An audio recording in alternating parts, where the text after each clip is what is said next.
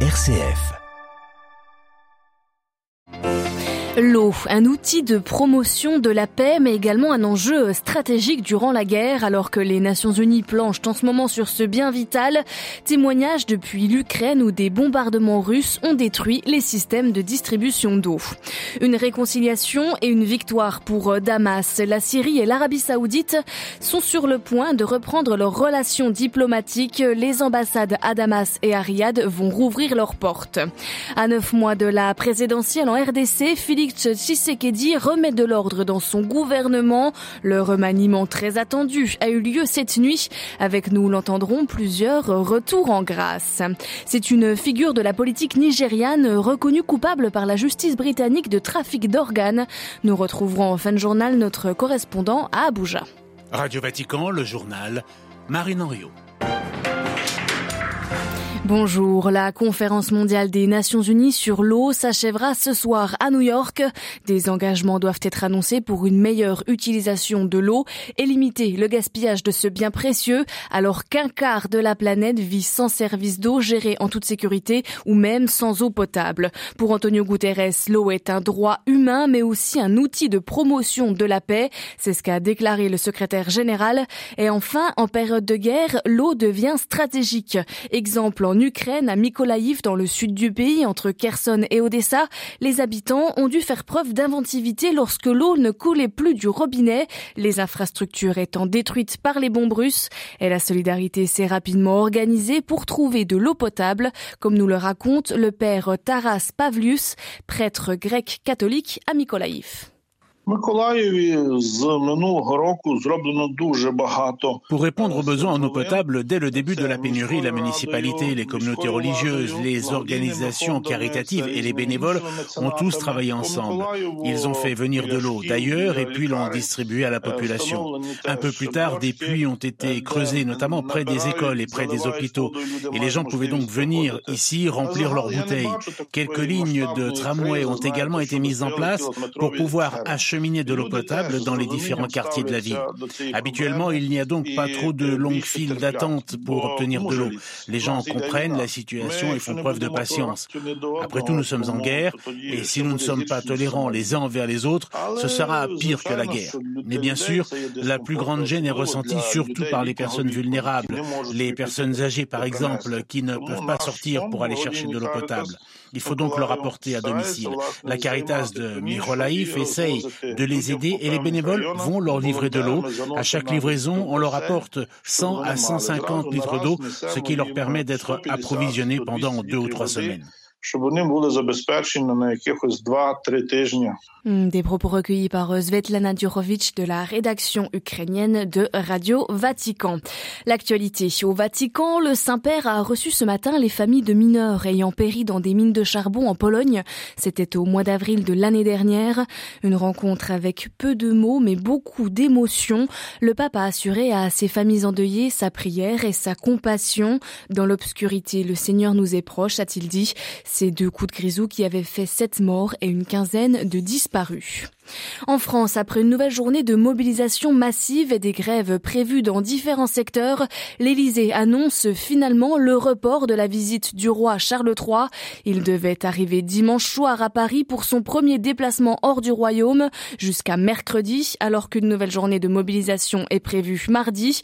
Le déplacement est reporté pour pouvoir accueillir Sa Majesté le roi dans des meilleures conditions, détaille l'Élysée, et la visite sera reprogrammée dans les meilleurs délais.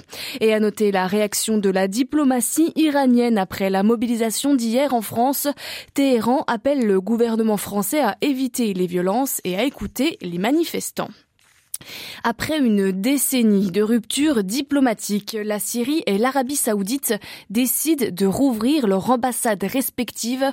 Confirmant l'information de l'agence britannique Reuters, des médias saoudiens indiquent que les deux pays sont actuellement engagés dans des discussions sur la reprise de leurs services consulaires. Les explications depuis Beyrouth de Paul Ralifet. Le rétablissement des relations diplomatiques entre la Syrie et l'Arabie saoudite pourrait intervenir vers la fin du mois d'avril. C'est à cette date que le Royaume doit accueillir un sommet des chefs d'État arabes, et la Syrie pourrait à cette occasion être réintégrée à la Ligue arabe après en avoir été exclue en 2011. Cette annonce est le fruit de plusieurs jours de discussions à Riyad entre des responsables saoudiens et le chef du comité des renseignements syriens, le général Hussam Louka. Les entretiens auraient notamment porté sur le renforcement de la sécurité à la frontière entre la Syrie et la Jordanie, par où passent en contrebande des millions de comprimés de Captagon destinés au marché saoudien. La réconciliation entre les deux pays marque le retour de Damas dans le giron arabe. Le processus s'était accéléré après le séisme du 6 février qui a fait 6000 morts en Syrie.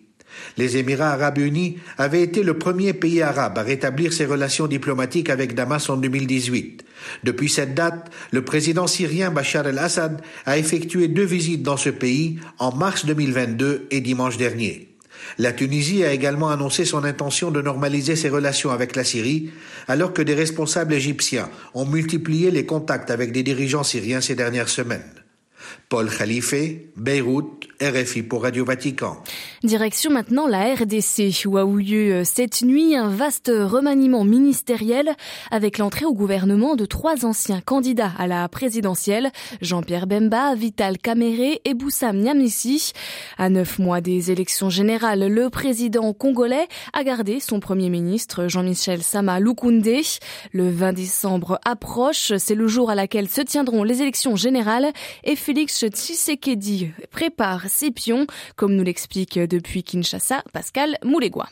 En nom des ténors de sa coalition, le président Félix Tshisekedi a mis en place un gouvernement qui devait lui permettre de se renforcer et de conserver le pouvoir à l'issue des élections générales prévues en décembre prochain. Jean-Pierre Bemba se vit confier la vice-primature de la défense pour rétablir la paix dans l'est du pays, où plus de 100 groupes armés sont actifs et dans un contexte de percée de la rébellion du M23. Ancien vice-président sous la transition, M. Bemba est un ancien chef de guerre, ce qui l'avait amené devant la Cour pénale internationale, condamné pour des crimes commis par sa milice en Centrafrique. Il avait été condamné avant d'être acquitté dix ans plus tard. Vital Kamere, ancien président de l'Assemblée nationale, était quant à lui déjà dans l'arène.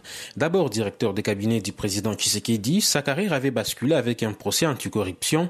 Lui aussi avait été condamné avant d'être acquitté. Une autre figure qui débarque dans le gouvernement est Antipas Mboussa figure emblématique dans le nord-est du pays. Il a été nommé ministre de l'intégration régionale. Beaucoup de personnalités ont conservé leur portefeuille à l'image du puissant ministre des Finances Nicolas Kazadi ou encore Julien Paloukou de l'industrie. Pascal Moulegua, Kinshasa,